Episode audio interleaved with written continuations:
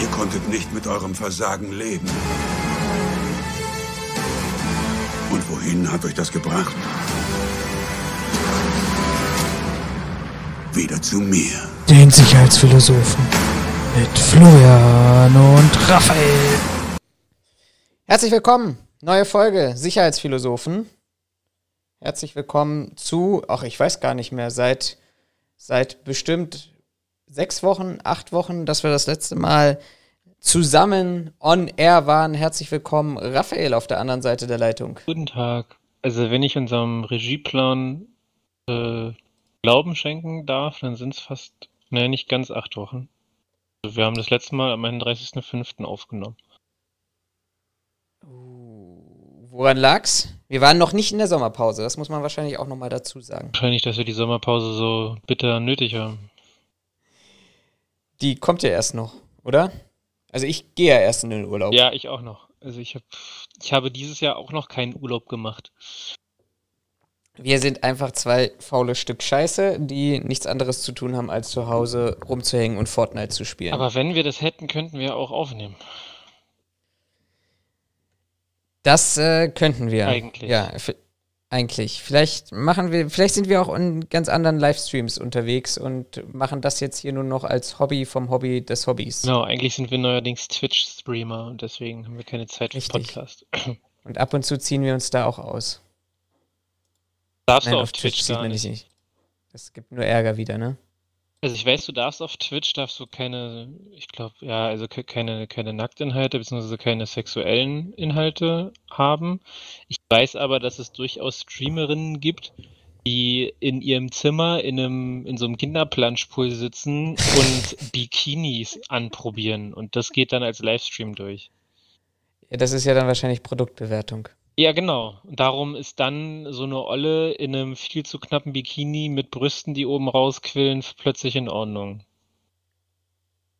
Aber gut. Ja, ich meine, das ist doch, das ist doch das gleiche Prinzip, wie wir das von Facebook und von Twitter und von allen anderen sozialen amerikanischen Medien her kennen und Plattformen her kennen. Ähm, klebst du dir ab, die Nippel auf den Brüsten und schon äh, sind das keine Brüste mehr. Meine Schwester hat das mal erzählt in Amerika. Also ich weiß nicht, Solange du nicht sagst, deine Schwester hat das gemacht. Nee, nee. Äh, meine Schwester hat das mal erzählt. Ich weiß tatsächlich nicht, ob es, äh, ob es stimmt oder ob es immer noch, äh, äh, ich sag mal, Zahn der Zeit ist. Das weiß ich nicht.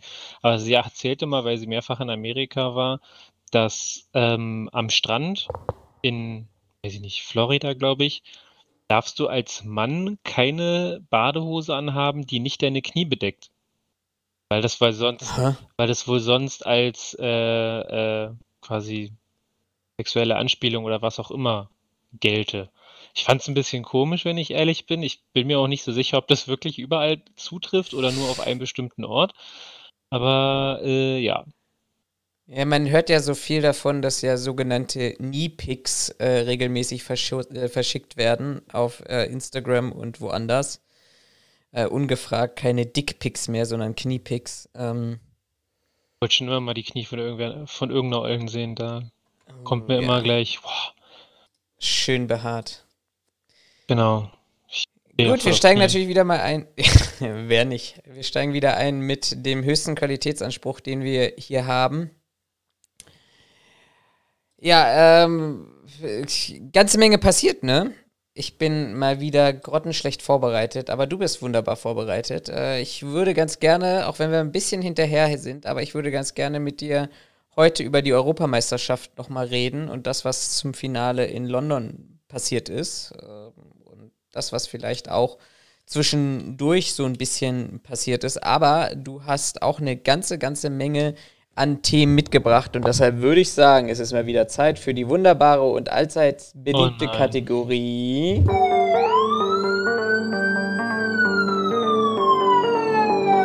Die News Quickies. Was ist diese Woche übrig geblieben bei deinen News? Ja, zum Glück sind meine News News. nicht aus dieser Woche, sondern aus den letzten acht Wochen. Äh, wir müssen auch nochmal über das Intro sprechen. Ich habe da eine Idee. Ähm, womit fange ich an? Äh, wahrscheinlich mit dem. Gut, im Endeffekt hat jeder mitbekommen. Eigentlich hatte ich auf dem Schirm, dass CureVac quasi nichts bringt. Die hatten ja, die wollten ja eigentlich einen Impfstoff herstellen, der quasi top of the pops sein sollte. Und in der letzten Studie hat er dann irgendwie eine, eine, eine, eine Wirksamkeit von 47 Prozent erreicht. Und ich, also laut dem Artikel brauchst du mindestens 70 Prozent, damit es anerkannt wird. Ähm, beziehungsweise die Arzneimittelbehörde FDA der USA legt 50 Prozent fest. Also. Okay. Darfst nicht mal in den USA, darfst du den Scheiß ver, verimpfen. Daraufhin ist ja die Aktie so krass eingebrochen. Die hat ja wohl um die 50 Prozent verloren aufgrund dieser Nachricht und lag am Ende bei 39 Euro pro Aktie. Ich habe gerade mal schnell reingegoogelt. Jetzt um die Aktie steht, also sie steht heute, stand heute auf 46 Euro wieder. Also sie hat schon wieder zugelegt und sie soll wohl noch weiter steigen. Dann sollte ich jetzt mal ganz schnell kaufen. Sie, sie erholt sich quasi. War noch ein weiter Weg bis zu den eigentlichen 70 Euro, die es mal wert war oder sogar drüber. Drüber sogar.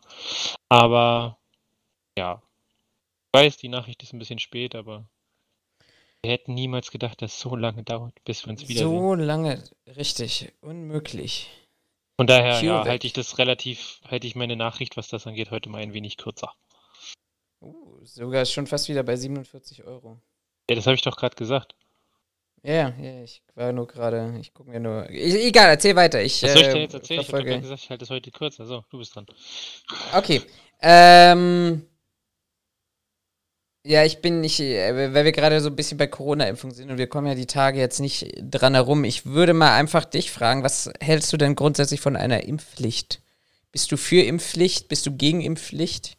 Ähm, also ich bin doppelt geimpft inzwischen. Ähm, ich bin aber per se gegen eine Impfpflicht. Äh, mit dem einfachen Hintergrund, dass es wie bei einer Grippeimpfung etc. pp. ist das eine höchstpersönliche Entscheidung in meinen Augen. Ähm, und deswegen hat sich ein Staat da nicht einzumischen, ob man jemanden, ob jemand geimpft werden muss oder nicht. Hm. Meine Meinung. Okay. Also ich weiß, ich weiß von äh, aus meiner sportlichen Vergangenheit, da ging es darum, dass ich keinen Platz beim Berlin-Marathon bekommen habe. Und das sind sehr begehrte Plätze immer. Da habe ich einen Kollegen, ein Kollege ist dann, hat mir dann gesagt, ja, ich habe einen Platz, aber ich kann ihn nicht wahrnehmen. Ähm, und dann habe ich mich mal erkundigt, ähm, ob man diesen Platz überschreiben kann, ganz offiziell, weil ne, er hat ja den, den Platz, also man muss den Platz ja bezahlen, der kostete damals, glaube ich, 100, 100 oder 120 Euro, wenn ich mich nicht irre. Ähm, und äh, hatte mich informiert, ob man das umschreiben lassen kann, ganz offiziell, ne, dass dann halt auch mein Name draufsteht und es einfach keinen Stress gibt. Und hatte dann in dem Zusammenhang tatsächlich gelesen, ähm, auch oft offiziell auf der offiziellen Seite damals vom Berlin-Marathon, ähm, nein, die Startnummern sind nicht überschreibbar, auch nicht im Vorfeld, denn ähm, am Berlin-Marathon teilzunehmen ist ein höchstpersönliches Recht. Das ist nicht übertragbar. Mhm.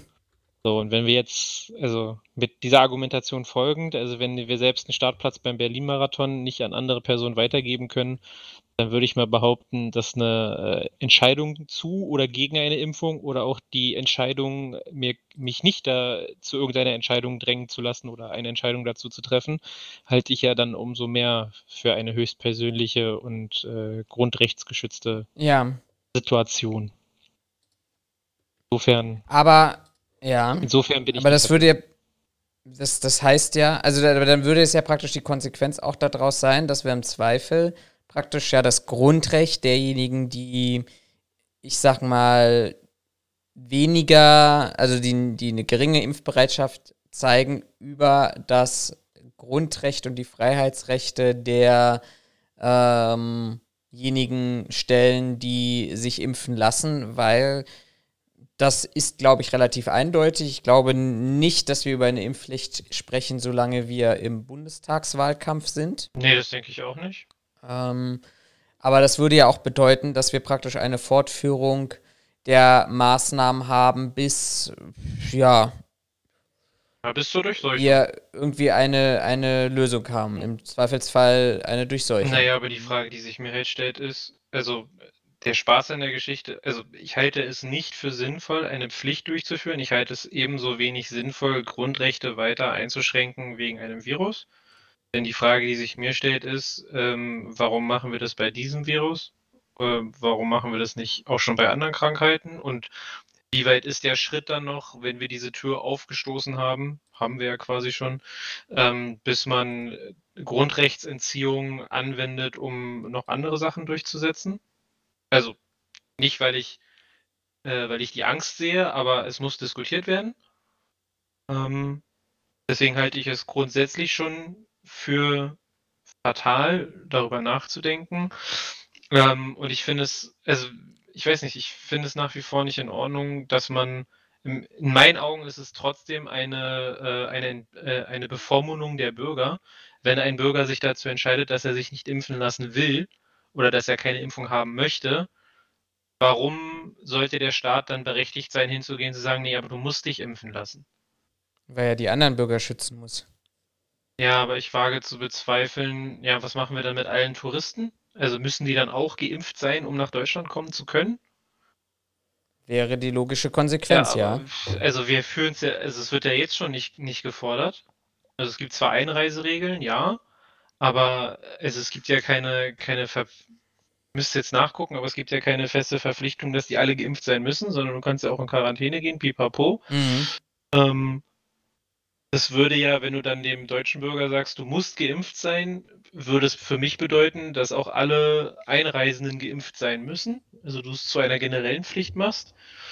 Und ich wage zu bezweifeln, dass wir das auf Dauer kontrollieren können. Ich halte das auch nicht für den richtigen Weg.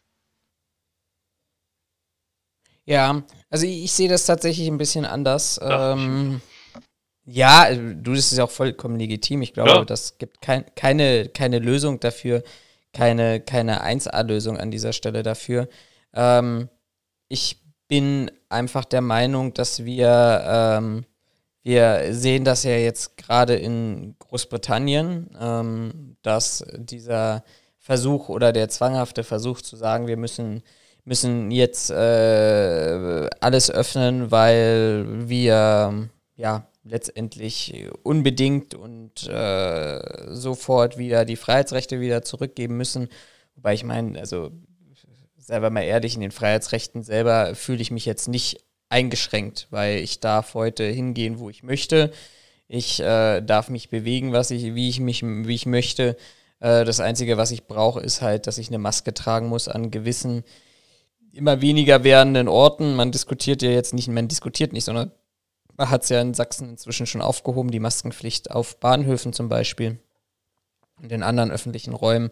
Ähm, und ich ähm, muss letztendlich eine, eine, ja, ein, ein Test machen, beziehungsweise doppelt geimpft sein, wenn ich, ich sag mal, an sozialen Veranstaltungen dran teilnehmen möchte. So, also von daher sehe ich da jetzt einen ganz geringen Aufwand für einen, für einen großen Schutzmechanismus. Ja, aber die Frage, ähm, die sich mir stellt, weil du es gerade so schön erwähnt hast, ähm, bisher wurde ja gesagt, zwei Impfungen. Ich habe von, ich, vor meiner zweiten Impfung kam die STIKO um die Ecke mit, naja, eventuell brauchten wir auch noch eine dritte Impfung. Mhm. Ähm, beziehungsweise hieß es dann ja, dann brauchen wir regelmäßig eine Impfung.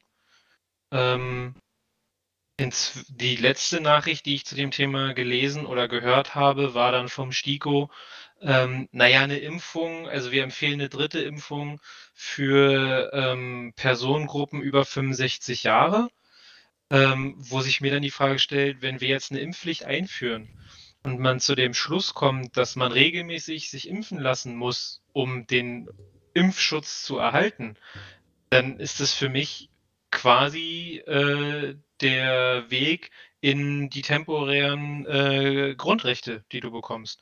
Weil deine Grundrechte dann quasi immer mit Ablauf deiner äh, gültigen Impfung ablaufen. Und ich weiß nicht, zeitlich befristete Grundrechte. Ich müsste es jetzt nachgucken, aber ich würde behaupten, das deutsche Grundgesetz sagt da was anderes aus. Und sehe ich auch so einen Punkt, den man irgendwie mal diskutieren bzw. mal äh, prüfen müsste, weil ich nicht der Meinung bin, also auch wenn man das so begründen möchte, ich glaube, dass da der, der Schutz der Bürger ähm, nicht über temporär eingesch oder temporär bewilligten Grundrechten steht. Ja, aber du, du, du kannst doch deine Grundrechte trotzdem ausüben. Ja, kann ich ja nicht. Also, also sag, sag mir, wo du als Ungeimpfter heute deine, deine Grundrechte nicht ausüben kannst. Der, der Staat sagt doch, pass auf, du solltest dich impfen lassen. Oder wenn du dich nicht impfen lässt, musst du eben einen äh, so und so alten Test vorlegen können. Ja, aber Also, willst es du gibt das jetzt ja- auf Dauer durchziehen? Dass wir uns ständig testen lassen und Maske tragen müssen? Ja, aber was ist denn, was ist denn die, was ist das, was ist denn die andere Möglichkeit davon? Die andere Möglichkeit ist, wir, wir lassen uns, wir, wir öffnen jetzt alles, wir sagen keine Maske, keine, keine, äh, keine Tests mehr, Impfung äh, jedem selbst überlassen und am Ende des Tages schauen wir, wer äh, äh, so stark ist, dass er äh, überlebt. Na, das mag jetzt alles sehr Schwurbler, Sch Schwurblerlastig von meiner Seite klingen, aber mir stellt sich tatsächlich die Frage, wie haben die Menschen das eigentlich äh, mit anderen Krankheiten geschafft, bevor äh, wir mit Corona konfrontiert waren? Also, das hat, solche Maßnahmen hat man vorher auch nicht ergreifen müssen.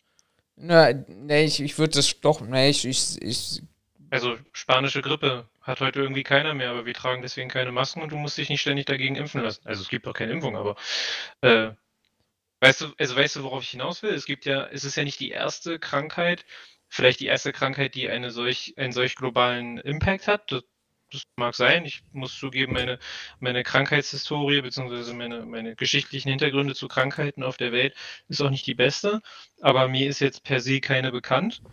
Ähm, aber es gibt ja dennoch in der Menschheitsgeschichte verschiedene Krankheiten, die schlimm waren und die auch deutlich zu viele Menschenleben gekostet hat. Nur keine von denen hat uns ja in der Gesellschaft bisher dazu gezwungen, überaus mächtige ähm, äh, Schutzmaßnahmen treffen zu müssen, wie Hygienekonzepte, Masken tragen, überall und nirgends, äh, Impfungen bis zum Umfallen, jetzt von Windpocken und Wiese, äh, was, was hatte ich denn noch gerade im Kopf? Windpock und noch so ein paar andere Sachen, ähm, die wir mit drin haben. Aber weiß ich nicht. Also ich, ich sehe irgendwie den, die Notwendigkeit leider noch nicht. Also das, das mag man auch daran, mag man auch, mag ich auch daran festmachen, dass ich mit Corona bisher nicht wirklich, ähm, ich sag mal, betroffen war, in keinster Form mm, was mich zu meinem, äh, zu meinem Grippe-Vergleich einfach bringt. Und ja, die Corona ist nicht die Grippe, das ist mir bewusst und das äh, ist mir auch klar. Es ändert aber nichts daran, dass äh, Corona für mich ähm, bisher ein rein äh, mediales Phänomen ist, ähnlich wie die Grippe. Also ich habe in meinen inzwischen fast 31 Mhm. Jahren nicht einmal die Grippe gehabt. Ich habe mich bisher nicht einmal gegen Grippe impfen lassen und also Surprise, es hat funktioniert. Wo sich mir dann die Frage stellt, wenn ich über 30 Jahre eine Krankheit, die ja auch nachweislich viele Tote gefordert hat und bei der viele sagen, die ist auch sehr gefährlich, weil sie ja den kompletten Körper angreift, etc. pp.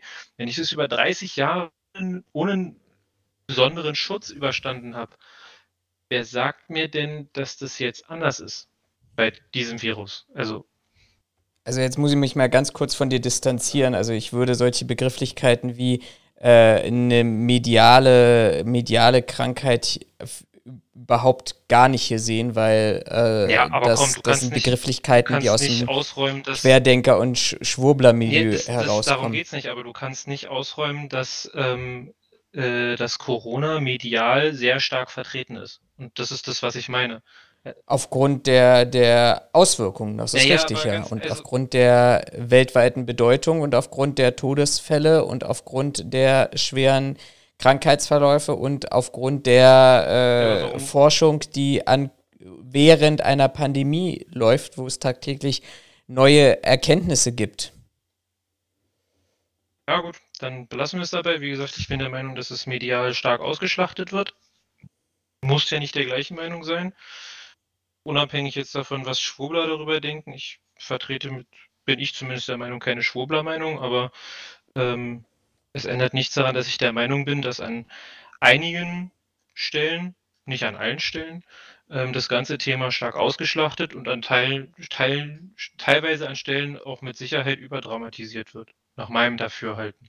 Das kann jeder anders sehen, das ist ja jetzt nicht persönlicher Geschmack, aber jeder hat ja ein anderes Verhältnis zu Drama und Hysterie.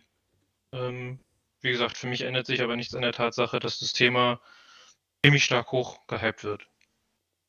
Und die statistischen Werte, die wir nutzen, um zu erkennen, ob das jetzt gefährlich ist oder ob das jetzt aktuell äh, eine, eine brenzlige Lage ist oder nicht, halte ich inzwischen auch nicht mehr für die richtigen. Aber Politik denkt sich bestimmt bald was Neues aus. Ähm, ich wollte gleich darauf reagieren, aber leider lädt das viel, viel, viel zu langsam. Ich wollte äh, mal die tagesaktuellen äh, Zahlen der Toten äh, weltweit in Bezug auf Covid-19 äh, sagen. Nee, äh, John Hopkins, so. äh, um einfach zu sagen, dass ich finde das, und jetzt zögere ich das raus, so wie die Radiomoderatoren früher, während der Song noch gespielt hat, bis zum ersten Ton, in der Hoffnung, dass das gleiche passiert und die Seite lädt. Okay, wir brauchen also einen Song zum, zum, langsam. Zum, zum Durchhalten. Wir brauchen jetzt einen Song. Ihr hört jetzt mal unsere Playliste an und dann sind wir in 10 Minuten wieder on air. Es ist äh, unfassbar. Hier haben wir einen Song aus den 90ern für euch. Ja. Raphael singt jetzt nee, äh, singe, ja. YMCA. Gut, okay. Zahlen laden nicht. Äh, wir hatten vorhin kurz die. Nein, die, die Uhr dreht und dreht und dreht sich. Aber das, kann wir, das können wir jetzt überspielen. Wir hatten ja kurz vorhin die Frage gehabt, warum sind die sowas wie Pocken und warum sind, ist sowas wie die spanische Grippe ausgerottet und äh, das Wissenschaftsmagazin Quarks hat dazu auf ihrer Homepage äh, da tatsächlich ähm, ähm, dargestellt, zumindest zu den Pocken und zur äh, spanischen Grippe, wieso die Pocken ausgerottet sind, ähm, nämlich und zwar drei Gründe. Bleiben, fangen wir mal bei den Pocken an. Pocken haben den wunderbaren Vorteil, dass sie von Mensch zu Mensch übertragen werden. Das heißt, es gibt äh, keinen unkontrollierbaren, also auf Deutsch gesagt, keinen tierischen Wirt den, Wirt, den man in die Isolation oder eine Maskenpflicht aufsetzen könnte ähm, oder aufzwingen könnte, ähm, sondern dass sich die Menschen alleine sich darum kümmern müssten. Ähm, ähm, Vorteil Nummer eins von Mensch-zu-Mensch-Übertragung. Das heißt, wenn die Menschen äh, es dort mit Impfung beziehungsweise durch ähm, die entsprechenden gesundheitlichen äh, Empfehlungen dort es schaffen, die Übertragungsrate deutlich zu senken, dann kommt da nicht ein unbekannter weiterer Player ins Spiel, der unkontrollierbar ist. Zweiter Grund ist, die Immunität hält ein Leben lang. Äh, bei den Pocken, wer überstanden oder geimpft hat, hat ein Leben lang, ist ein Leben lang vor den Pocken äh, geschützt und damit ist es, besteht die Möglichkeit, eine dauerhafte Unterbrechung der Infektionsketten, eine solche zum Erlöschen zu bringen. Und dritter Vorteil, ja, die Krankheit war klar erkennbar, das heißt, die Menschen, die daran infiziert waren, konnten schnell ausfindig gemacht und isoliert werden. Und wir hatten ja nochmal das Thema spanische Grippe gehabt. Die spanische Grippe verlief in drei Wellen. Das nochmal als Information. Medizinisch endete sie äh, im Juni 1919 äh, aus zwei Gründen. Nämlich der erste Grund ist, dass viele Menschen eine Immunität aufgebaut hatten, sodass der Verlauf nicht mehr so lebensbedrohlich war. Und die zweite Version, und das müssen wir, das, das beobachten ja gerade die Wissenschaft bei, äh, bei, bei Corona, beim Coronavirus, eher würde ich jetzt mal mit meinem laienhaften medizinischen Wissen ähm, sagen, andersrum, wenn wir uns jetzt die Delta-Variante ähm, anschauen, bei der spanischen Grippe mutierte das Virus in eine weniger aggressive Form. Es entstanden schwächere Mutationen und mit der höheren Grundimmunität sorgte das damit weniger tödliche Virus dafür, dass die pandemische Influenza-Welle in eine normale Influenza überging. Und es wird auch, und das ist dann tatsächlich der letzte Teil meines Monologs, äh, ähm, wie könnte die Covid-19-Pandemie enden? Äh, klar, der Hinweis vorneweg, das seriös zu prognostizieren, ist äh, schwer möglich. Eine Ausrottung ist eher unwahrscheinlich, da das Virus einen tierischen Wirt hat, von dem es immer wieder auf den Menschen übergehen kann. Also im Gegensatz zu den Pocken ähm, ist das tatsächlich so, dass man eben es nicht nur ausreicht, die Menschen zu isolieren, sondern wenn der Träger weiterhin in Tieren da ist und der Mensch und das Tier wachsen nun mal stärker zusammen, ähm, dann ist das tatsächlich ähm, ähm, deutlich, äh, ja, auch in der Zukunft das Infektionsrisiko gegeben. Ähm, man kann daher zu dem Thema der Zweitinfektion und der aktuellen Daten zur Immunität davon ausgehen, dass es keine lebenslange Immunität gegen das Virus geben kann. Ähm, aber es gibt an, momentan Anzeichen dafür, dass das Virus endemisch sich entwickeln könnte, also gehäuft in einer bestimmten Region vorkommt. Infektionen würde es somit weiterhin geben. Die Schwere der Erkrankung könnte aber ähm, abnehmen. Das vielleicht nochmal ganz kurz soweit dazu, was es äh, momentan aus Sicht der Wissenschaft zu der Corona-Pandemie gibt. Und die Daten der John Hopkins Universität sind weiterhin nicht geladen kriege sogar eine Fehlermeldung. Und deshalb rüber zu deinem zweiten Thema. Äh, kurz noch als Einwand zu deinem, ähm, zu äh, deinem ersten angeführten Argument, dass äh, die Pocken nur äh, Mensch zu Mensch übertragbar sind. Ja, das mag richtig sein. Die Pocken werden aber auch per Tröpfchen übertragen. Und wenn meine letzten Informationen mich nicht trügen, dann ist es bei Covid genauso. Das heißt auch von Mensch zu Mensch übertragbar. Du siehst es nicht, du hast keinen Anhalt. Bei der spanischen Grippe genauso. Und also ich weiß es gerade tatsächlich nicht, weil ich mich mit dem Thema nicht so sehr auseinandersetze, aber es wäre mir neu, wenn es inzwischen Fälle gibt von ähm, Covid-Übertragung Mensch-Tier.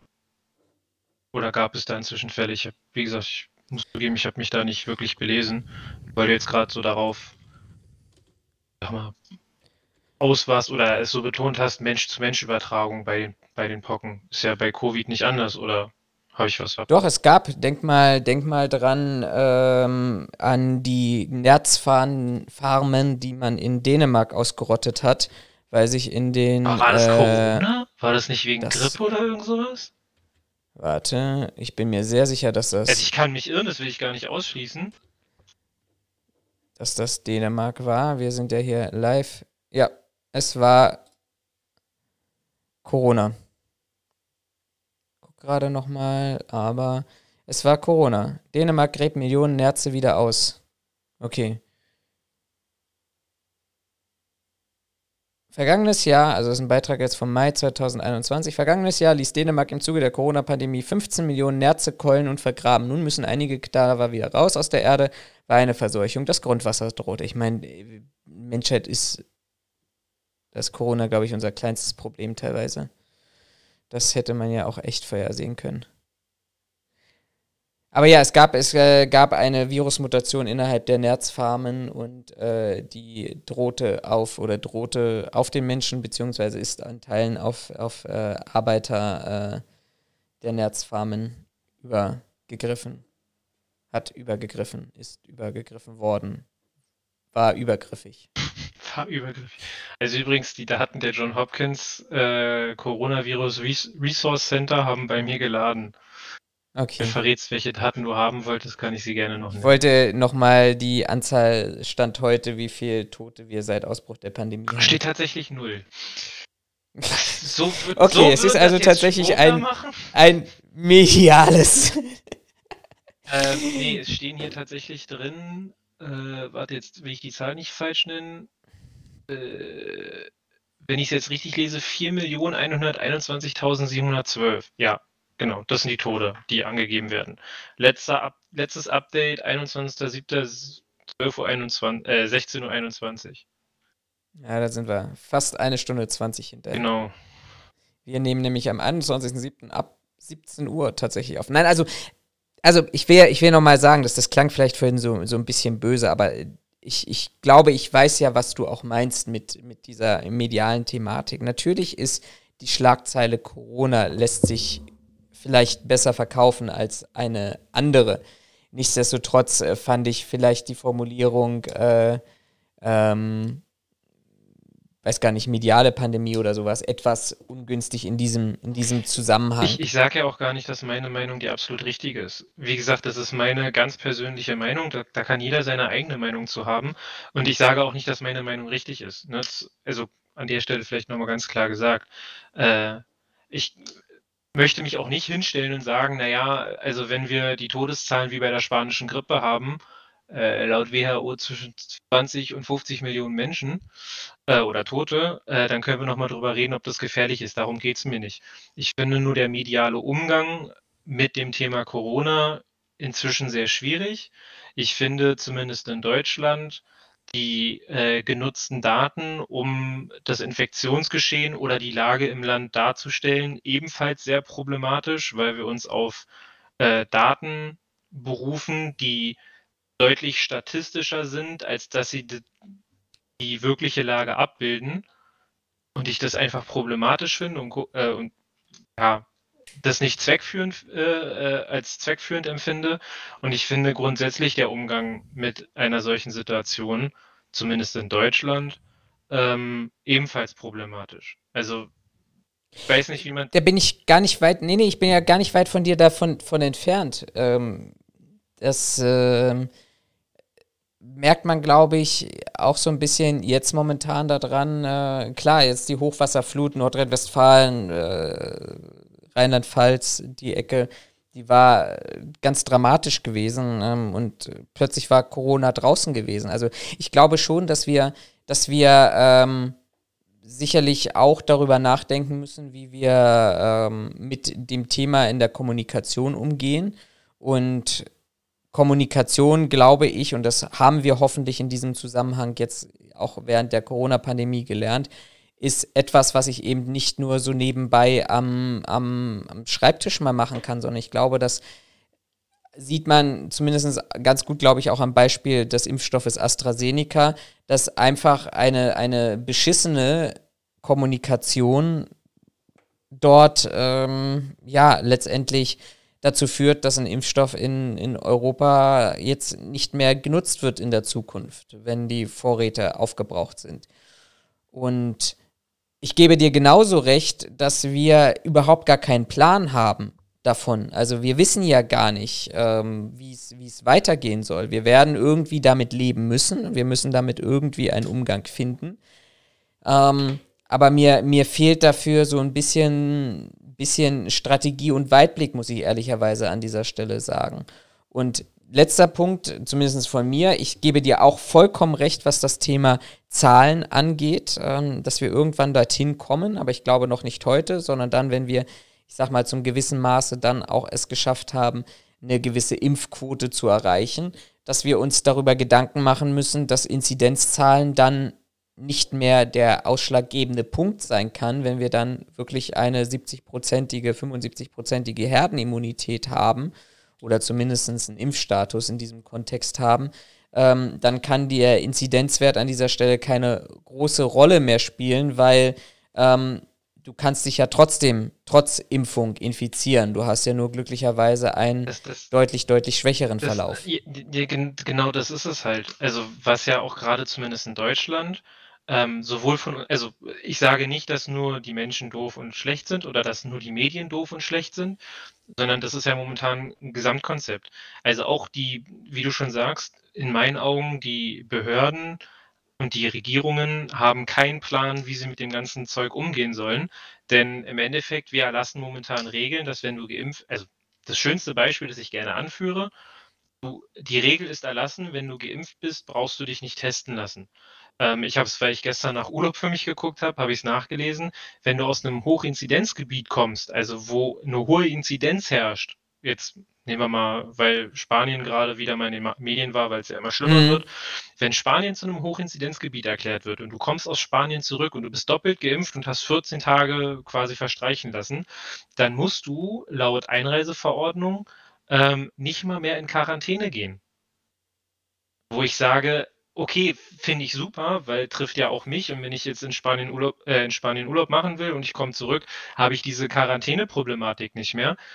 Finde ich als Bürger ja super.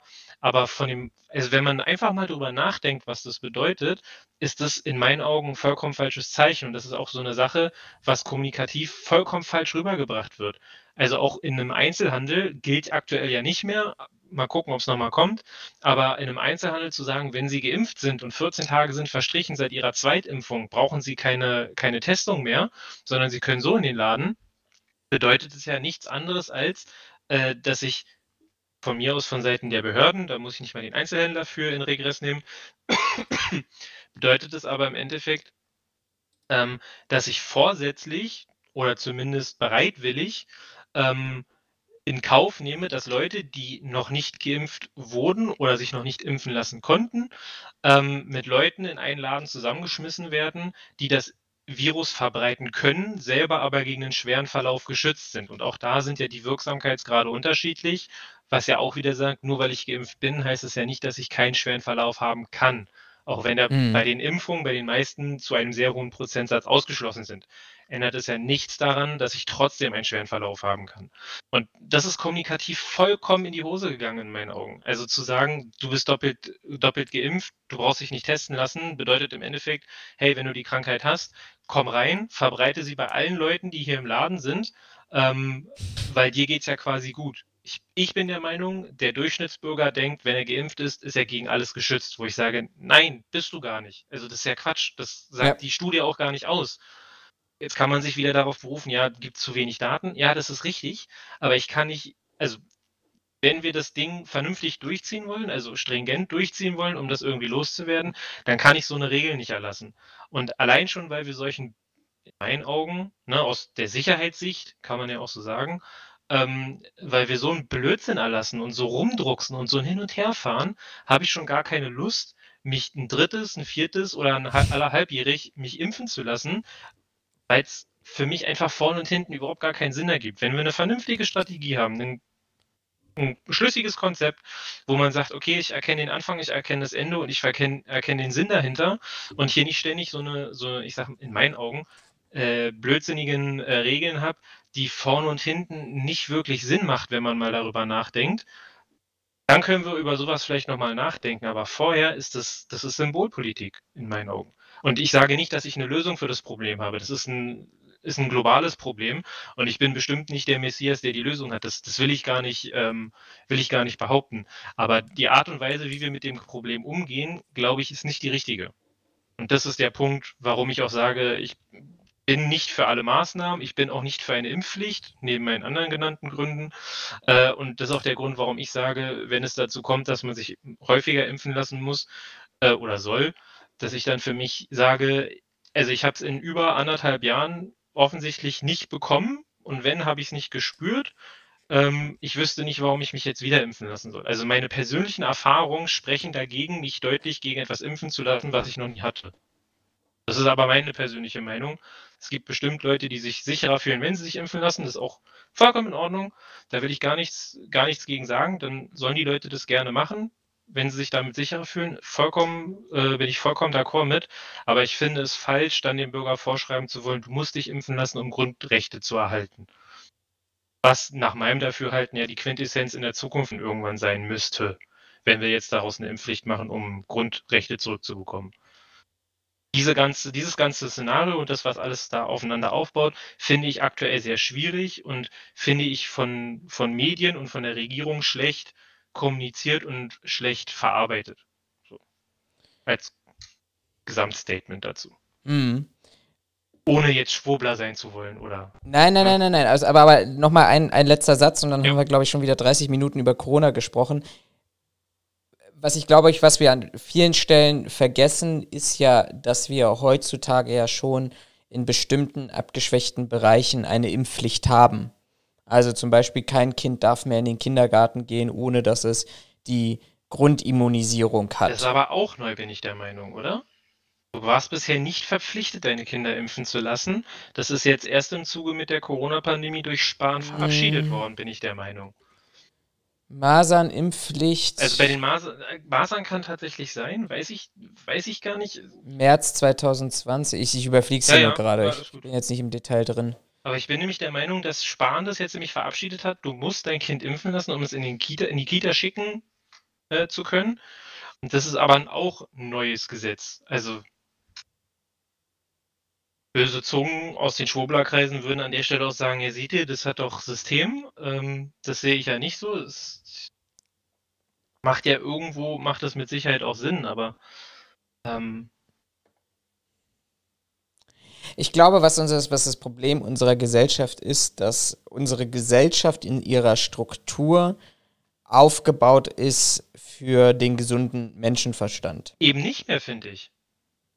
Also, na, ich meine, ich meine, das, das, das, das drumherum, also unser, unser Grundgesetz, die, die, die äh, Verantwortung, die jeder trägt. Viele vergessen ja, dass das Grundgesetz ja nicht nur Abwehrrechte des Bürgers gegenüber dem Staat sind, sondern dass es gleichzeitig aber auch Pflichtrechte sind des Bürgers gegenüber dem Staat und gegenüber seinen Mitbürgern. Also dass es da auch um Verantwortung geht und äh, ein ge gesellschaftliches Miteinander und den Egoismus hinten anstehen zu lassen und sowas. Aber wir erfahren aus meiner Sicht gerade so ganz gut das, was vielleicht in den letzten Jahren, Jahrzehnten doch ein bisschen mehr unter der, unter der deutschen äh, Bettdecke geblieben ist, hinter deutschen Türen geblieben ist, dass dieser Egoismus, und den würde ich jetzt gar nicht nur auf Corona beziehen, sondern auch, ich sag mal, Migrationskrise 2015, vorher und nachher, wo äh, es um die eigene Haut ging, um die Angst, die man hatte und die nehmen uns unsere Jobs weg und wie sollen wir das schaffen und nein, wir schaffen das nicht und alles ganz schlimm und dramatisch. Also, dass, dass, dass das einfach nicht mehr existiert und das ist eigentlich für mich, glaube ich, die Kernfrage, weil Corona ist austauschbar.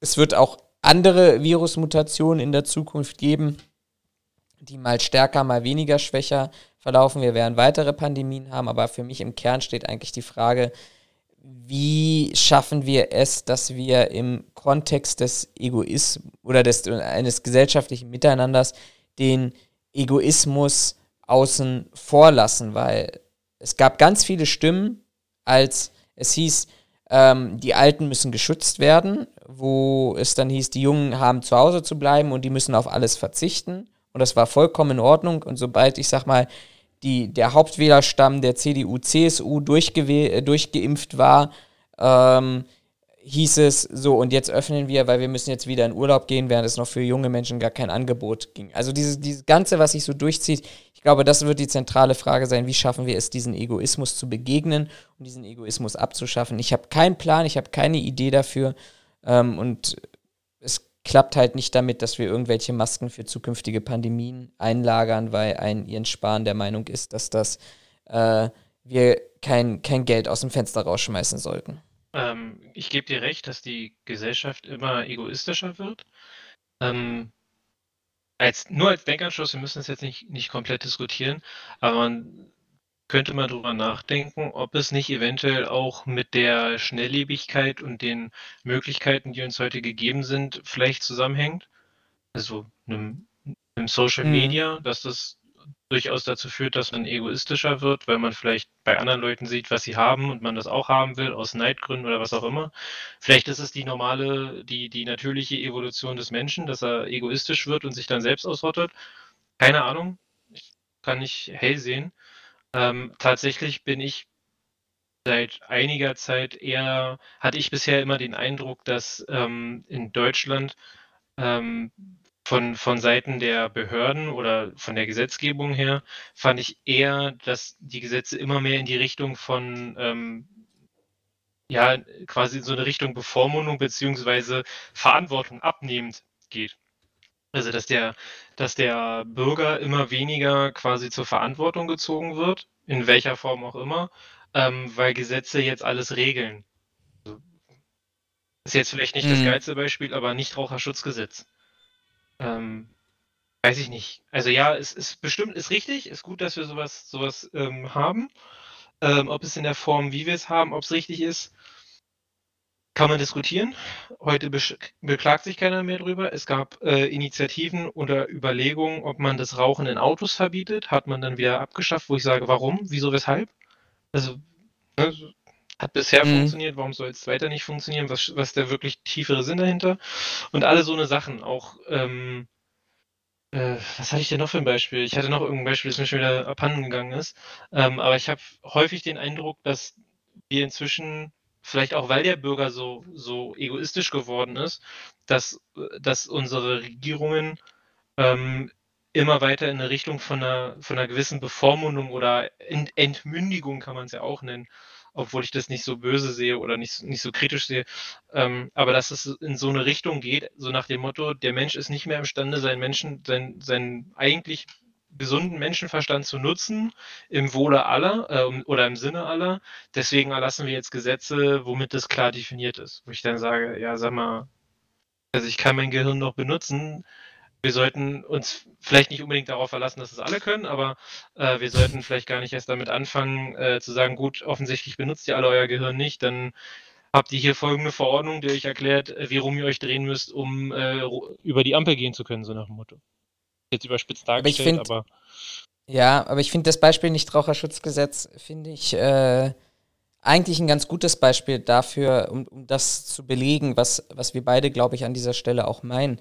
Ähm, ich kann mich noch sehr düster, ähm, weil ich aus einer absoluten Nichtraucherfamilie komme, ähm, daran erinnern, dass wir vor dem Nichtraucherschutzgesetz uns immer tierisch geärgert haben, wenn wir im geschlossenen, wenn du viel Geld ausgegeben hast, äh, um mal vernünftig essen zu gehen, zu Geburtstagen, Feiertagen oder sonst irgendwas und dann plötzlich alle am um dich herum an anderen Tischen oder ähnliches anfingen zu rauchen, während du noch ähm, gegessen hast. Und ähm, wo du vielleicht auch sagen würdest, okay, das ist ja eigentlich, gehört das so ein bisschen Sitte und Anstand und du könntest eigentlich erwarten von, ein, von einer Gesellschaft, dass sie darauf achtet, wenn, wenn andere essen, dass man vielleicht dann nicht unmittelbar in ihrer Nähe raucht oder dass man nicht auf Bahnhöfen in der Nähe von Kindern raucht oder ich glaube, Italien ist ja besonders krass, die haben es ja unter, unter extreme Strafe gestellt, wenn du in Anwesenheit von Schwangeren rauchst und ähnliches,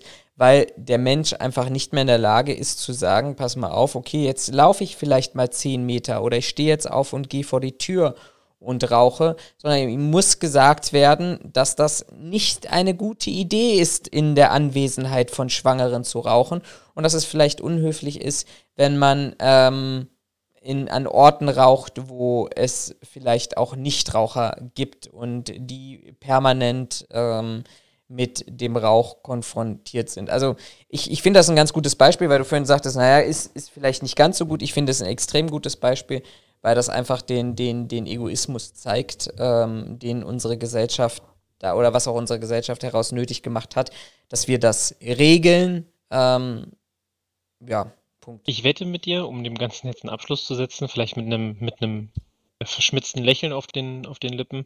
Äh, ich wette mit dir, hätte es zur Zeit zum, zur Einführung des äh, Nichtraucherschutzgesetzes ähm, schon Social Media in der Form gegeben wie heute, dann hätten sich bestimmt irgendwelche Raucher oder hätten sich Nichtraucher darüber aufgeregt und äh, darüber ähm, äh, hoch, weiß ich, hochdoktriniert, äh, propag propagiert, dass äh, das Recht zu rauchen, wo man geht und steht und wo man will, ja zu den Freiheitsrechten gehören würde. Und ich will es ihm ja, ich will es ihm ja auch wirklich nicht absprechen an dieser, äh, an dieser Stelle. Ähm, aber ich finde, es gehört einfach so ein bisschen Anstand auch in Teilen dazu. Ja. Ja, ja auf jeden Fall, klar. Gut, machen wir weiter, weil sonst äh, sind wir heute nur Corona-technisch unterwegs. Mach du einfach weiter, ich äh, ziehe den größeren Block dann nach hinten lang. okay, äh, ja, nächstes Thema hat mit dem Impfnachweis zu tun. also, ich, Welcome ja, back. und da sind wir wieder. Nein. Ähm, es gibt ja inzwischen diesen digitalen Impfpass. Wie gesagt, der Artikel hier ist auch wieder ein bisschen älter. Vom 16., äh, 17.06. Und da ging es ja darum, digitaler Impfnachweis, wie man das alles bekommt damit man nicht ständig sein Impfbuch mitnehmen muss oder sein Scheinchen oder was auch immer. Und dann ging es ja darum, kriegt man den digitalen Impfnachweis in der Apotheke. Ähm, und der, dieser, äh, äh, dieser Artikel beschreibt hier aber, dass das zumindest zum Anfang, wie der jetzige Stand ist, konnte ich leider so schnell nicht, nicht nachprüfen, ähm, aber dass es zum Anfang relativ schwierig war, ähm, das, äh, äh, diesen Impfnachweis zu bekommen. Also der, der ähm, der digitale Impfnachweis konnte am, warte, jetzt muss ich schnell nachgucken, damit ich keinen Blödsinn erzähle. Der 17. war der Donnerstag, dann wahrscheinlich ab dem 14.06. konnte man den äh, digitalen Impfnachweis über die Apotheke bekommen, wenn ich mich nicht irre. Oder ab dem Dienstag, ab dem 15. Ähm, und jetzt schreiben sie hier davon, dass in der Zeit zwischen 9.30 Uhr und 18 Uhr der Server des RKI, über den man aus der Apotheke heraus quasi den Impfnachweis oder die, den, diesen QR-Code abrufen konnte, einfach nicht erreichbar war. äh, auf die Nachfrage, was denn da passiert ist, ähm, wurde halt gesagt, äh, in sehr kurzer Zeit sind bis gestern rund sieben Millionen digitale Impfzertifikate erstellt worden. Die große Nachfrage habe dazu geführt, dass die Server und die Datenflüsse zwischen der Vielzahl der Beteiligten optimiert werden musste. Dazu waren Surprise, heute surprise. kurzfristig um Unterbrechung des Betriebes notwendig. Genau, also du sagst schon genau das, was ich mir denke. Leute, ihr habt hier irgendwie Leute geimpft und ihr macht groß in den, in den Nachrichten, macht ihr klar, Leute, ihr kriegt das jetzt digital und dann braucht ihr nie wieder so einen Zettel und das ist viel cooler. Und vor allem die Apotheken kriegen 18 Euro, glaube ich, pro, pro, pro Zerti ge- ausgestelltes genau. Zertifikat. Aber und wo ich mir dann die Frage stelle, Leute, also ihr habt doch, also das RKI, soweit ich weiß, kriegt das RKI ja gemeldet, wer geimpft wurde. Also sie haben ja eine ziemlich verlässliche Zahl, wer ein- oder zweifach geimpft ist. Wo ich mir die Frage stelle, ey, ihr wisst doch, wie viele geimpft sind. Warum wundert ihr euch denn, dass ihr dann am Anfang so einen Ansturm habt äh, äh, von Leuten, die jetzt unbedingt dieses, Zertif dieses digitale Zertifikat haben wollen? Also Sorry, aber das ist doch jedem halbwegs mit gesundem, gesundem Menschenverstand äh, äh, gesegneten Menschen klar, dass am Anfang immer ein Ansturm herrscht, der die Server zum Einknicken bringt. Also warum hat man denn da nicht vorgearbeitet? Surprise, Ja, Motherfuckers. aber das ist doch wirklich so. Also ich will mich nicht Ja. mal lustig machen oder ich will die gar nicht mal dafür kritisieren, aber das ist wieder so ein Ding, wo ich mir denke, wer macht denn da seinen Job nicht richtig? Also das ist doch das Erste, wenn ich sage, okay, Jungs, du musst dir vorstellen, da sitzt so eine komplette Arbeitsgruppe im RKI und dann sagen die so, okay, Jungs, wir brauchen eine neue Idee. Impfzertifikate, die Impfung läuft, voll die geile Sache. Wir haben hier eine Liste, wer alles schon geimpft ist, richtig Bombe, haben wir über Millionen. Was können wir machen, um das irgendwie noch viel fancier zu machen? Dann kommt einer auf die und sagt, wir bräuchten das Zertifikat auf dem Handy, weil das Handy hat jeder dabei. Dann sagt der nächste, oh ja, geile Aktion, machen wir über unsere Server. Wie können wir das verbreiten? Genau, über Moment, Apotheken. Moment, Moment, du hast einen Schritt, ausge Oh. äh, einen Schritt ausgelassen. Wir können ja nicht von vornherein digital sein, sondern du, wir, wir machen das so, dass du zu einer Stelle hingehen musst, die tragen das ein und drucken dir einen Zettel aus, dessen QR-Code du dann nachher in dein Handy einscannst. Genau, genau. Also, allein das ist ja auch schon so ein Fakt der ich Digitalisierung. wollte, ich wollte das jetzt nicht so, nicht so ausführen, aber im Endeffekt geht es ja darum, ne, von wegen so, okay, geil, wir machen was Digitales auf dem Handy, äh, im digitalen Zeitalter, in einem Land, das wenig digitalisiert ist. So krass, wie können wir das in der gesamten Bevölkerung verbreiten, ohne dass jemand Schabernack trifft? Alter, wir haben Apotheken, wir nehmen die Apotheken. Alles klar, geile, geile Scheiße, wie viele Apotheken haben wir eigentlich? Ja, das kriegen wir noch abgefragt beim Bundesgesundheitsministerium oder sonst irgendeinem Ministerium, das mit Sicherheit irgendwo vorhält, wie viele Apotheken es eigentlich gibt, weil die brauchen ja bestimmt irgendeine Zertifizierung oder eine Genehmigung. Geil, Alter, nehmen wir alle Apotheken. So, dann setzen da fünf, fünf Leute, hochbezahlt, unglaublich intelligent, intelligent zusammen, und ich würde mich nicht mal mit zu den Intelligenten zählen, sitzen da zusammen und sagen, Alter, das ist das krasseste System, Alter, wir sind in Deutschland, in Deutschland und in Europa sind wir die Vorreiter.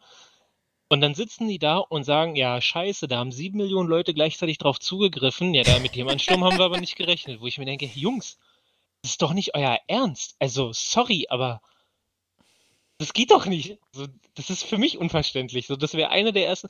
Ich weiß noch, als wir bei uns im, im Unternehmen angefangen haben mit, wir müssen jetzt alle ins Homeoffice, weil Corona ganz gefährlich. Eine meiner ersten Fragen an meinen Chef war, sagen wir, sagen Sie mal, Chef, haben Sie eigentlich geprüft, ob äh, unsere VPN-Verbindung, die wir von zu Hause nutzen müssen, um auf unsere Daten zuzugreifen, ob die überhaupt ausgelegt ist, dass rund, ich weiß gar nicht, wie viele Mitarbeiter wir haben. Ich habe aber gesagt, hier, weiß ich nicht, ist sie darauf ausgelegt, dass 1000 Leute gleichzeitig über Tag, also gleich morgens und den ganzen Tag über auf unseren VPN-Tunnel zugreifen? Da sagte mein Chef, ja, das ist eine verdammt gute Frage. Ich denke mir, ja, das ist aber eigentlich gar nicht mein Job, das zu fragen. Er hat es weitergegeben äh, in die entsprechenden Kreise und dann sagte der Leiter der IT, ja, stimmt, das sollten wir mal prüfen. Wo ich mir denke, Leute, Gute Idee. das ist nicht Wir sind zwar schon alle im Homeoffice, aber wir sollten mal Also, überlegen. aber das ist doch so eine Sache, wo ich mir denke, Jungs, IT ist nicht mein Thema, aber warum muss ich denn an die IT denken? Warum kommt die IT nicht von selbst darauf zu sagen, Moment mal, die arbeiten jetzt alle von zu Hause, denn die müssen ja alle den VPN benutzen, weil sonst kriegen die ja ihre Daten gar nicht ran. Moment mal, kann unser VPN überhaupt so viele Zertifikate? Warum muss ich daran denken? Und ich wette mit dir, bei der, beim RKI war das ähnlich. Da saß ein ITler, der hat gesagt, ja, ich kann euch eine App programmieren, das ist gar kein Problem.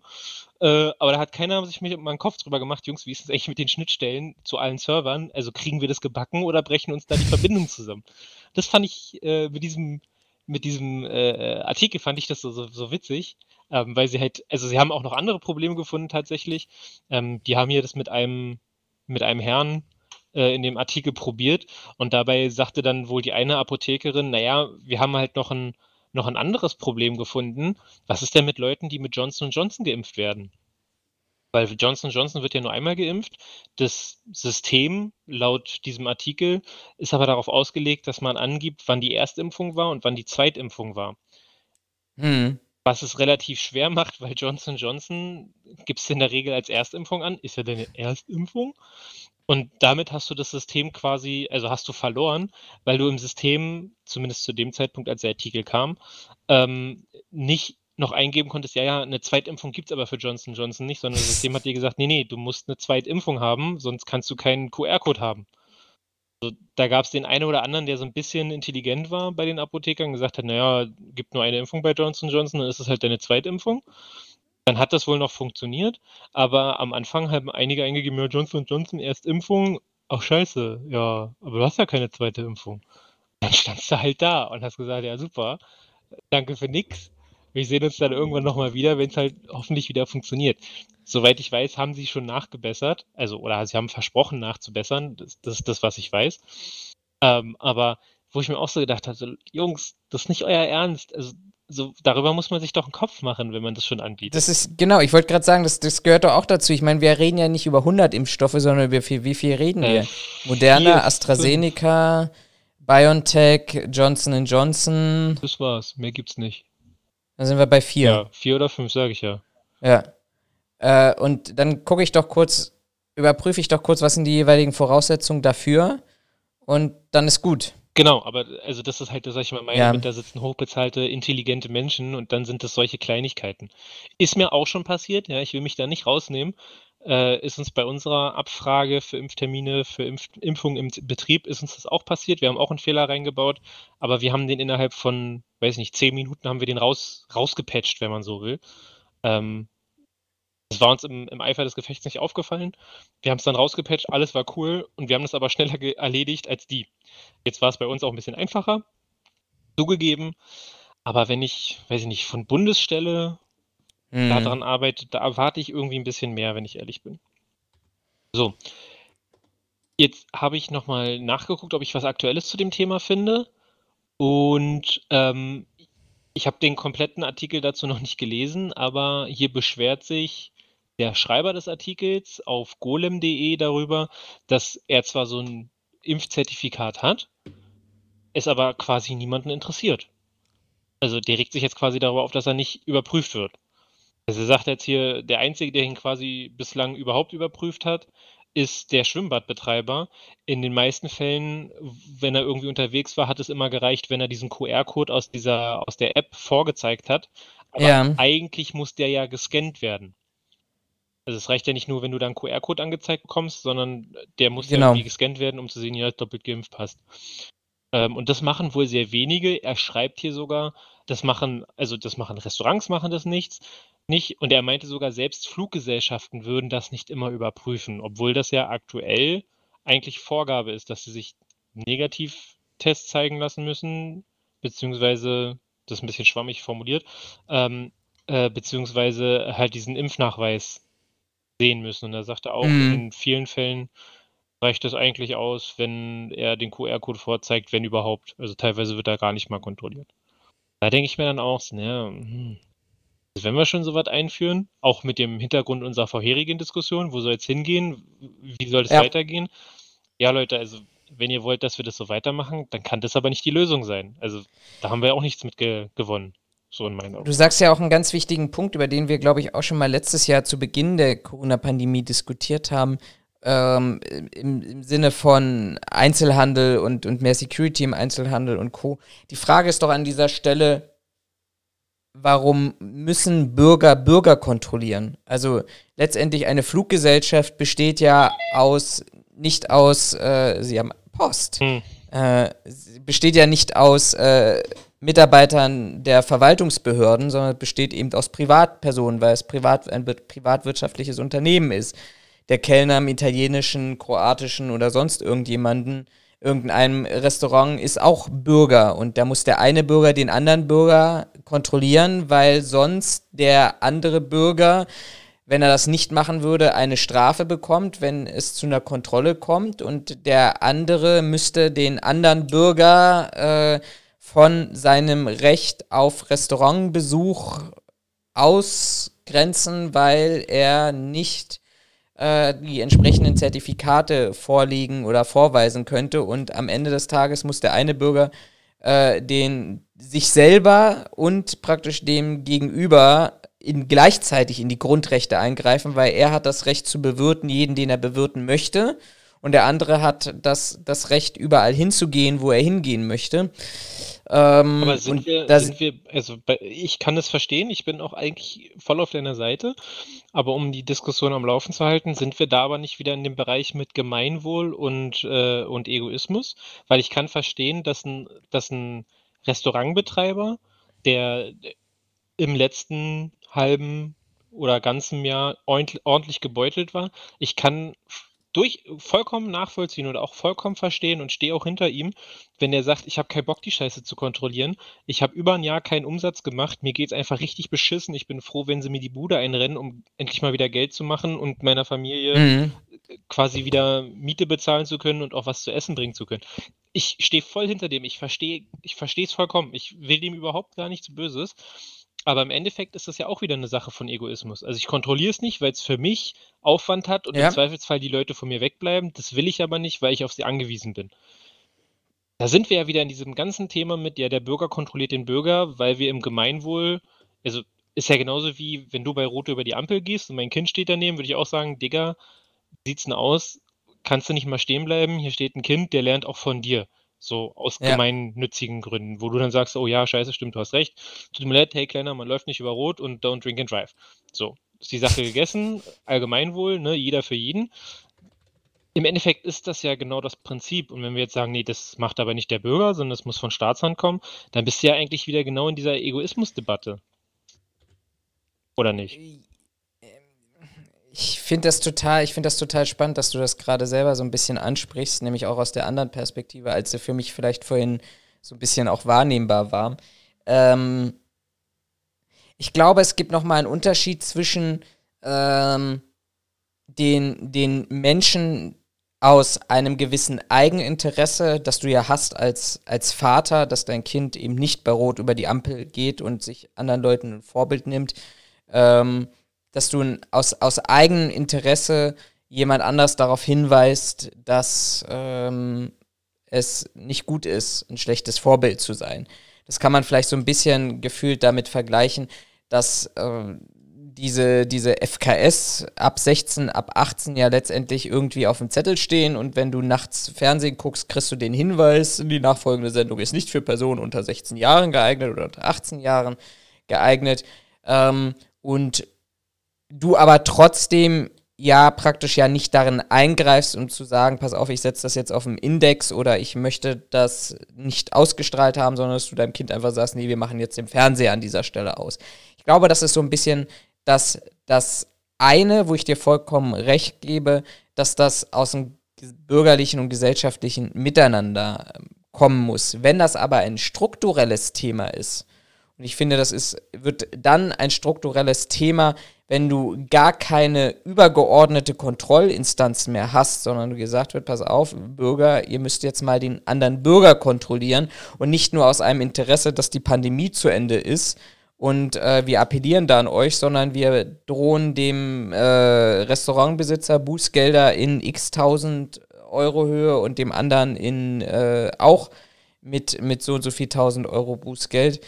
Finde ich, dann ist das schon dann, dann wird nicht nur die gesellschaftliche Verantwortung übergegeben, sondern dann wird aus meiner Sicht auch letztendlich so ein Kontrollmechanismus über, übergeholfen, den anderen äh, tatsächlich zu kontrollieren. Das ist vielleicht auch nochmal auf einer dritten Ebene vergleichbar damit, dass du, ähm, wenn, wenn jemand äh, mit dem Auto bei Rot fährt und keine Polizei anwesend ist, du ihn ja nicht mit deinem Auto ihm hinterherfährst, ihn stoppst, aus dem Auto rausholst und ihm sagst, pass mal auf, ich nehme dir jetzt mal die Autoschlüssel und die Papiere ab, weil du gerade bei Rot gefahren bist, das darf man nicht.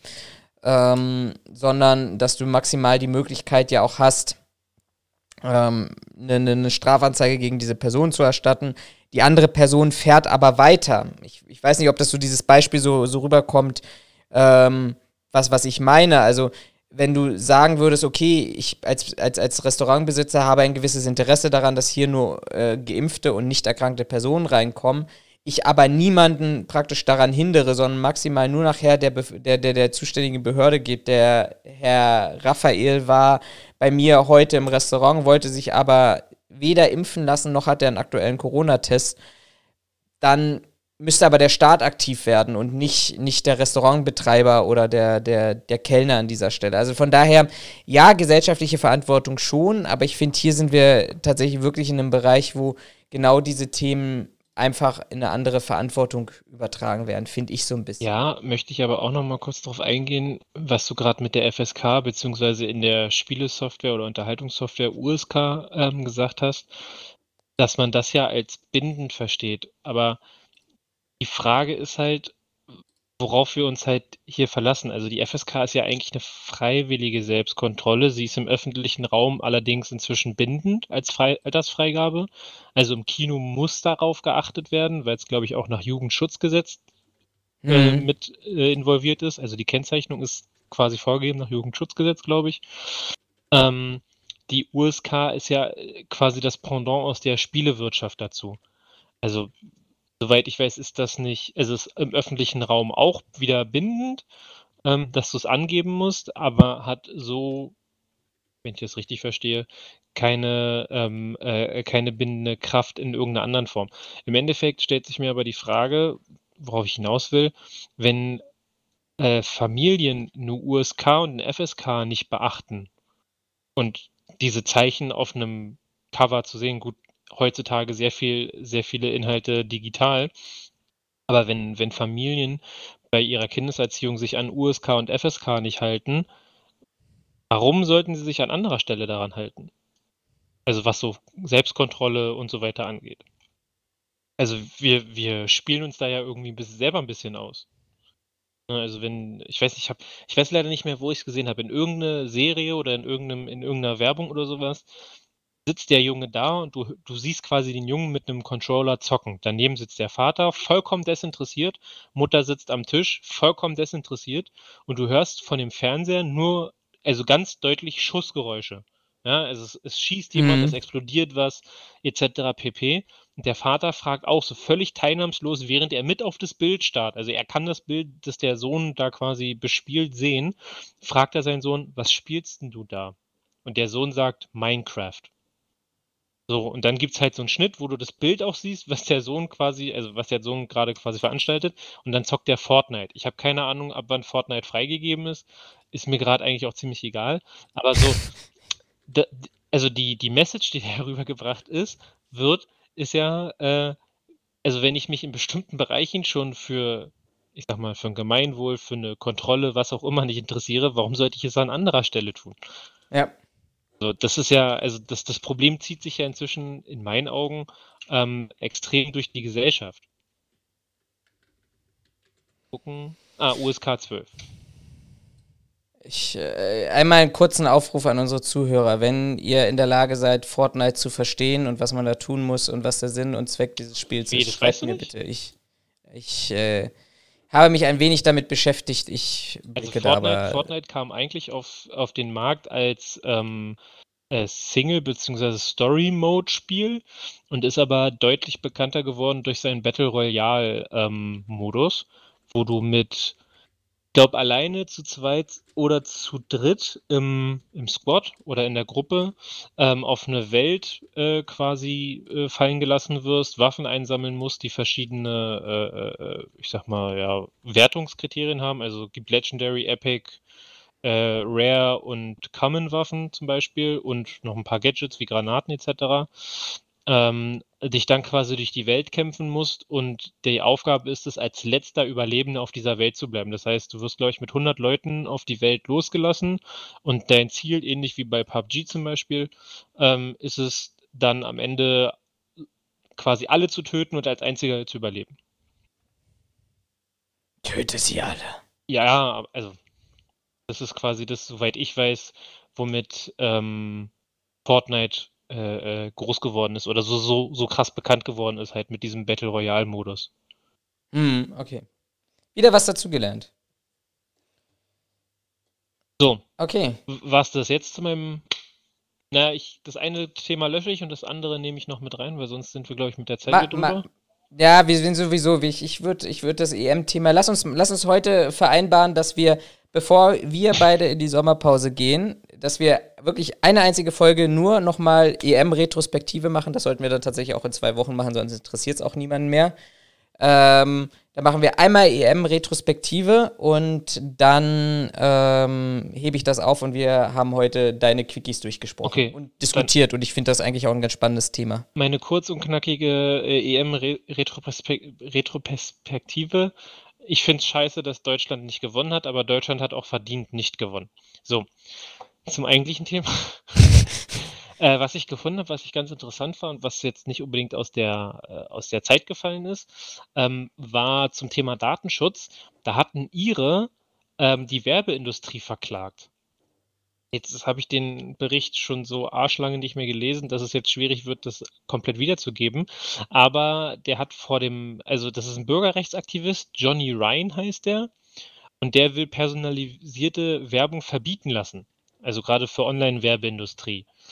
Ähm, er bezeichnet es selber, also die heutige Online-Werbung bezeichnet er selber als größtes Datenleck der Geschichte und seine Zivilklage sei ein Meilenstein. Ähm, der hatte schon, also der ist wohl irgendwie Datenschutzaktivist, hatte ich glaube ich gerade schon gesagt.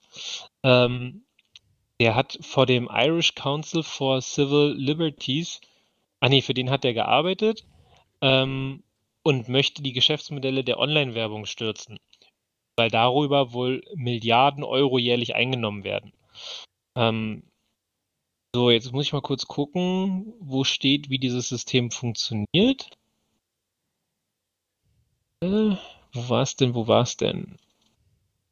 Also es gibt wohl mehrere, es geht in erster Linie um Echtzeit-Datenmarktplätze und davon gibt es, ähm, also da werden wohl Werbeplätze versteigert jeden Tag ähm, und davon gibt es mehrere, mehrere Standorte von diesen, von diesen Firmen, die das machen. Und einer dieser Standorte ist wohl auch Hamburg, weswegen er vor dem Hamburger Landesgericht äh, oder Landgericht ähm, Klage gegen die eingereicht hat. Mhm. Äh, er hat drei Organisationen verklagt, ne, das I IAB Tech Lab, äh, eine Branchenorganisation, ähm, die Online-Werbeböse Xander und Fachportal für Online-Marketing, dessen Name hier nicht genannt wird. So, hier steht, Ziel des Aktivisten ist aber keine einzelne Firma, sondern ein komplettes Geschäftsmodell. Beim Realtime-Bidding handelt es sich um ein System, mit dem Werbung äh, auf Websites auf der ganzen Welt äh, ausgespielt werden kann. Zum Beispiel auch hier auf Spiegel, wo ich gerade unterwegs bin. Der Grundgedanke, statt Werbung auf bestimmten Werbeplätzen zu buchen, können sich Werbetreibende stattdessen einen Platz auf dem Bildschirm bestimmter Kundengruppen reservieren. Das System hat in den vergangenen Jahren die Branche erobert. Laut der Branchenorganisation äh, IAB Europe wurden 2019 in Europa mit, mit Realtime-Bidding Umsätze in Höhe von 6,6 Milliarden Euro gemacht. Auf datenbasierte Werbung insgesamt gaben Firmen 23 Milliarden Euro aus. Die Umsetzung ist technisch komplett. Äh, Nutzer, äh, nachdem Nutzer eine Webseite aufgerufen haben, wird diese Information an Echtzeitmarktplätze gesendet. Der Betreiber der Plattform sammelt so viele Informationen wie möglich: Alter, Einkommensklasse, Hobbys, Suchhistorie, sogar das Wetter äh, am Aufenthaltsort der Nutzer äh, kann einbezogen werden. Automatisierte Programme bieten im Auftrag der Werbetreibenden auf diese Werbeplätze, um möglichst relevante Werbung zu möglichst geringen Kosten auszuspielen. Das Ganze geschieht innerhalb von Sekundenbruchteilen. Wenn die Webseite geladen ist, sind die Werbeplätze bereits mit personalisierter Werbung bestückt. So. Und Ryan wirft den Anbietern dieses Systems jetzt vor, dass sie die Datenschutzrechte der Nutzer grundsätzlich missachten, weil sie ja quasi Daten sammeln hm. und verwerten und nutzen für Werbezwecke, obwohl ähm, das ja quasi nicht eindeutig zugestimmt wird. Jetzt kann man wieder darüber diskutieren, naja, du gehst ja auf die Seite, ist das jetzt eine Einwilligung, dass du auch bereit bist, Daten abzugeben? Ähm, ich habe so eine Diskussion zum Datenschutz gerade mit mit einer Arztpraxis gehabt, wo es darum ging, ja, wie ist denn Ihre Telefonnummer? Ja, die steht auf Ihrem Display. Nee, aus Datenschutzgründen. Äh, Darf ich da nicht drauf gucken? ohne Witz, sie hat mir gesagt, aus Datenschutzgründen kann ich nicht sehen, wie Ihre Telefonnummer ist, weil sind ja Ihre Daten. Wo ich dann auch meinte, ja, alles klar, in meinen Augen geht am Datenschutz vorbei und wenn ich meine Telefonnummer mitsende, dann ist es ja wohl eine Einwilligung. Nach meinem Verständnis geht es ja genau darum, was der jetzt hier verklagt, nämlich dass du mit ich klicke auf die Seite, nicht eindeutig angibst, alles klar, benutzt meine Daten, nehmt mich aus wie ein Schwein. Ähm, genau. Zudem einen beschuldigt er, die Werbefirmen Daten zu verarbeiten, die gar nicht zu Werbezwecken eingesetzt werden dürfen, etwa Angaben zur Gesundheit oder sexueller Orientierung. Wo sich mir die Frage stellt, online, wie man an solche Daten kommt. Ähm, wofür, bla bla bla bla. Genau, auf jeden Fall geht es darum, dass er halt dieses ganze Geschäftsmodell quasi verklagt. Weil darüber Milliardenumsätze gemacht werden und der Datenschutz nicht eingehalten wird. Fand ich sehr interessant. Ob das jetzt wirklich erfolgreich ist, keine Ahnung.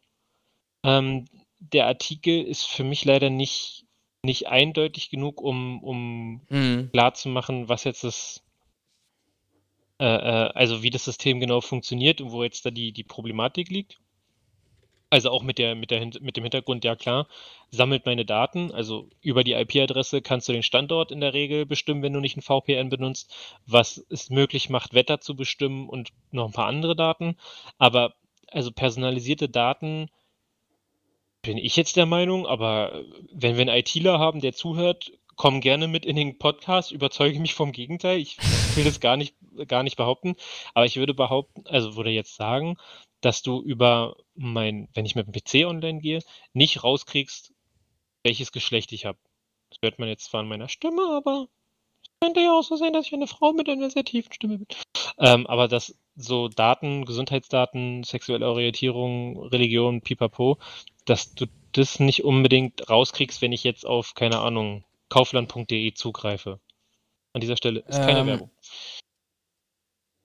Ich mache aber mal ganz kurz Werbung, weil dieses, dieses ganze Thema, diese ganze Thematik äh, gibt's auf Netflix, gibt's wahrscheinlich auch woanders, äh, den Dokumentarfilm äh, The Social Dilemma oder auf Deutsch das Dilemma mit den sozialen Medien. Das, ich finde deutsche Übersetzung von englischen Titeln immer super. Ähm, das äh, zeigt ganz gut, äh, wie, wie glaube ich, wie so etwas funktioniert, dass dann am Ende des Tages ein Algorithmus dahinter steht und sagt, okay, also wenn du dich für ähm, in, in, in deinem Fall äh, äh, nicht, nicht Paintball, sondern, ach Gott, ich verwechsel das immer. Lassen wir es bei Paintball, damit die, das Internet nicht rausfindet, wofür ich mich interessiere. Genau. Richtig. Lassen wir, nehmen wir mal eine fiktive Person X, die sich für äh, Paintball interessiert, äh, gleichzeitig Laufschuhe der für Herren der Größe 40 und ähm, weiß ich nicht, dem neuesten Rasierapparat der Firma Braun interessiert, dass dann am Ende des Tages so viele Informationen einfach zusammenkommen, dass der Algorithmus sagt, also das ist zu 99,9 Prozent äh, ein Mann oder eine sehr behaute Frau, die ähm, offensichtlich gerne männlich unterwegs ist. Nein, Spaß beiseite. Also, dass das Problem, glaube ich, an dieser ganzen Thematik ist, dass, ähm, und das beschreibt der Film sehr gut, aber es beschreibt, glaube ich, auch, beschreibt auch das, was, was hinter diesen Klagen steht, glaub, ganz gut, dass am Ende des Tages ähm, genau diese Algorithmen nicht nur, und da kann man immer noch sagen, naja gut, personalisierte Werbung, Haken dran, gucke ich drüber, klick fünfmal weiter, ist vielleicht nicht so schlimm, aber sie entscheiden ja heute, denkt man beispielsweise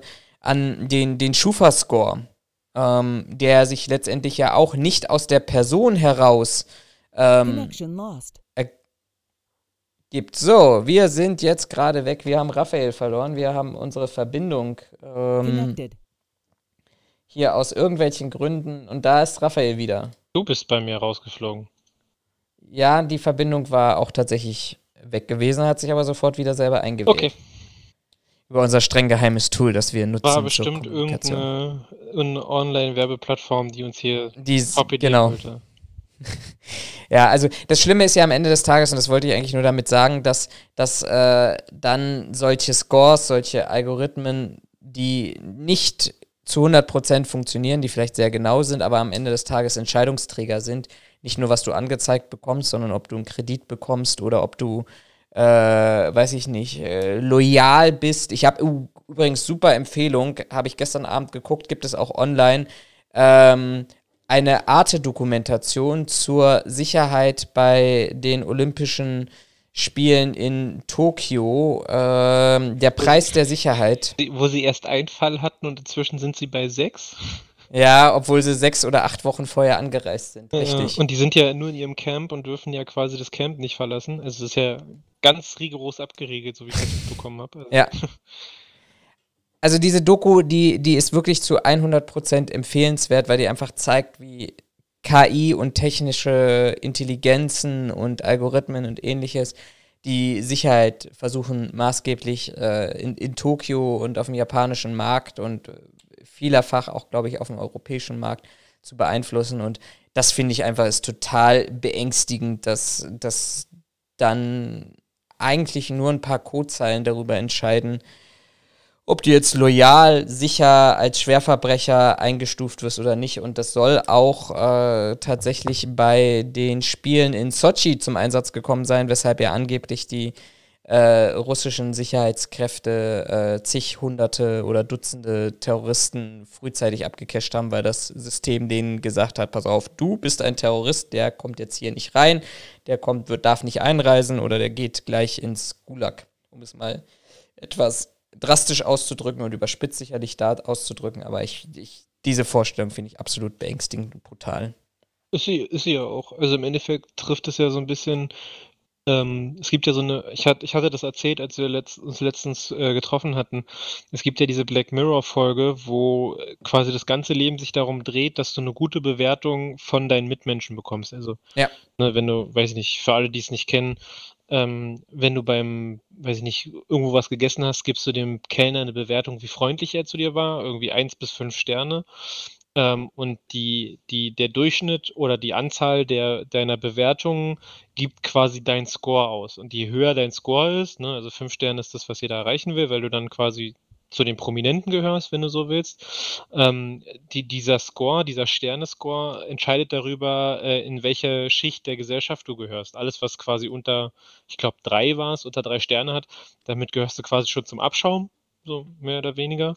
Und in dieser Folge geht es darum, dass diese, diese, diese eine Frau, die, die Protagonistin, ähm, dass die äh, versucht, diese fünf Sterne zu erreichen und innerhalb der Folge aber massive Probleme bekommt, diese fünf Sterne zu erreichen und dann quasi der Hintergrund dieser ganzen Folge ja sein soll, überlegt euch mal, ob das wirklich so sinnvoll ist, was, was da gemacht wird. Witzigerweise, oder was heißt witziger, ironischerweise gibt es so ein System ja bereits in China, soweit mir bekannt, dass du da ähm, quasi, also dass es davon abhängt, wie du dich in der Gesellschaft verhältst oder benimmst, dafür darauf Punkte bekommst und quasi diese Punkte ausschlaggebend dafür sind, ob du bestimmte ähm, Dinge machen kannst. Also ich glaube, ob du Services der, der öffentlichen Hand in Anspruch nehmen kannst, ähm, das sagte zumindest äh, unser Bekannter, ähm, ob du eventuell sogar eine, eine, Stelle bei den Behörden bekommst, also äh, Arbeitsplätze. Ähm, ich will nicht mal, ich, will, ich würde sogar, äh, es würde mich nicht wundern, wenn private Unternehmen auf dieses Scoring auch zugreifen, um sich ein Bild von ihrem Bewerber zu machen. Und das ist ja das, was wir bei in abgewandelter Form, was wir bei der Schufa auch haben. Also man mhm. muss sich mal überlegen, du gib, du musst, du musst einwilligen, einem Privatunternehmen alle deine Daten zu geben, damit sie dich bewerten, damit du als Beispiel eine Finanzierung bekommst. Oder Gehen wir mal von der Finanzierung weg. Alleine um eine Wohnung zu bekommen, wird es in vielen Fällen, wird die Schufa ja herangezogen. Und du hast vom System her keine Möglichkeit, dich dagegen zu wehren, einem privaten Unternehmen alle deine Daten zu geben. Also wenn ich mich nicht irre, selbst die Finanzbehörden, beziehungsweise nicht Finanzbehörden, sondern die fin Finanzunternehmen äh, fragen, glaube ich, Schufa ab. Ja, Banken und genau, genau. Also ähnliche, das, ja. So, das ist ja, das muss man sich mal überlegen. Wir regen uns darüber auf, dass wir personalisierte Werbung bekommen und dass, es, dass die Leute verklagt gehören. Aber keiner macht sich darüber einen Kopf, was eigentlich die Schufa ist. Und die Schufa ist, so zumindest mein Wissen, nicht staatlich überwacht äh, und ist ein reines Privatunternehmen, die damit Geld machen, dass sie Daten über dich haben und ein Scoring über dich erstellen. Sogar eine Aktiengesellschaft. Also das heißt, sie haben sogar ein Interesse daran, ähm, Daten von dir zu bekommen, um genau. verkaufen zu können. Und ja.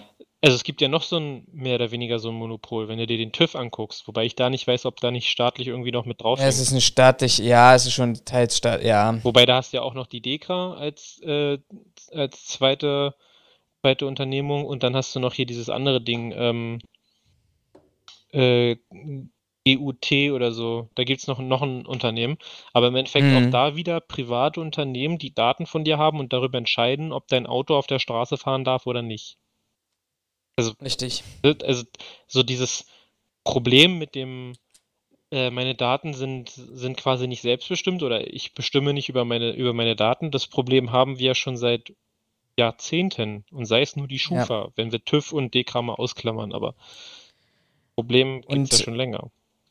Wer, wer meint, dass das äh, tatsächlich jetzt von dem, was wir sprechen, eben nur diese Einzelfälle sind und gegebenenfalls auch in der Zukunft gar nicht ähm, ja, weiter ausgebaut wird oder Japan ist weit und die USA sind weit und Russland ist weit, dem empfehle ich einen Blick in das Parteiprogramm von CDU, CSU zu werfen und zwar auf die Zeilen 3799 bis 3802 auf der Seite 107. Da steht nämlich wortwörtlich und ich zitiere, wir werden immer wieder neu abwägen müssen, inwieweit das Recht des Einzelnen auf Schutz seiner persönlichen Daten, Daten mit dem grundgesetzlichen Auftrag in Einklang zu bringen, ist Sicherheit für alle Menschen zu gewährleisten, was für mich nichts anderes bedeutet als äh, Sicherheit und damit kriegt man ja so viel heutzutage argumentiert.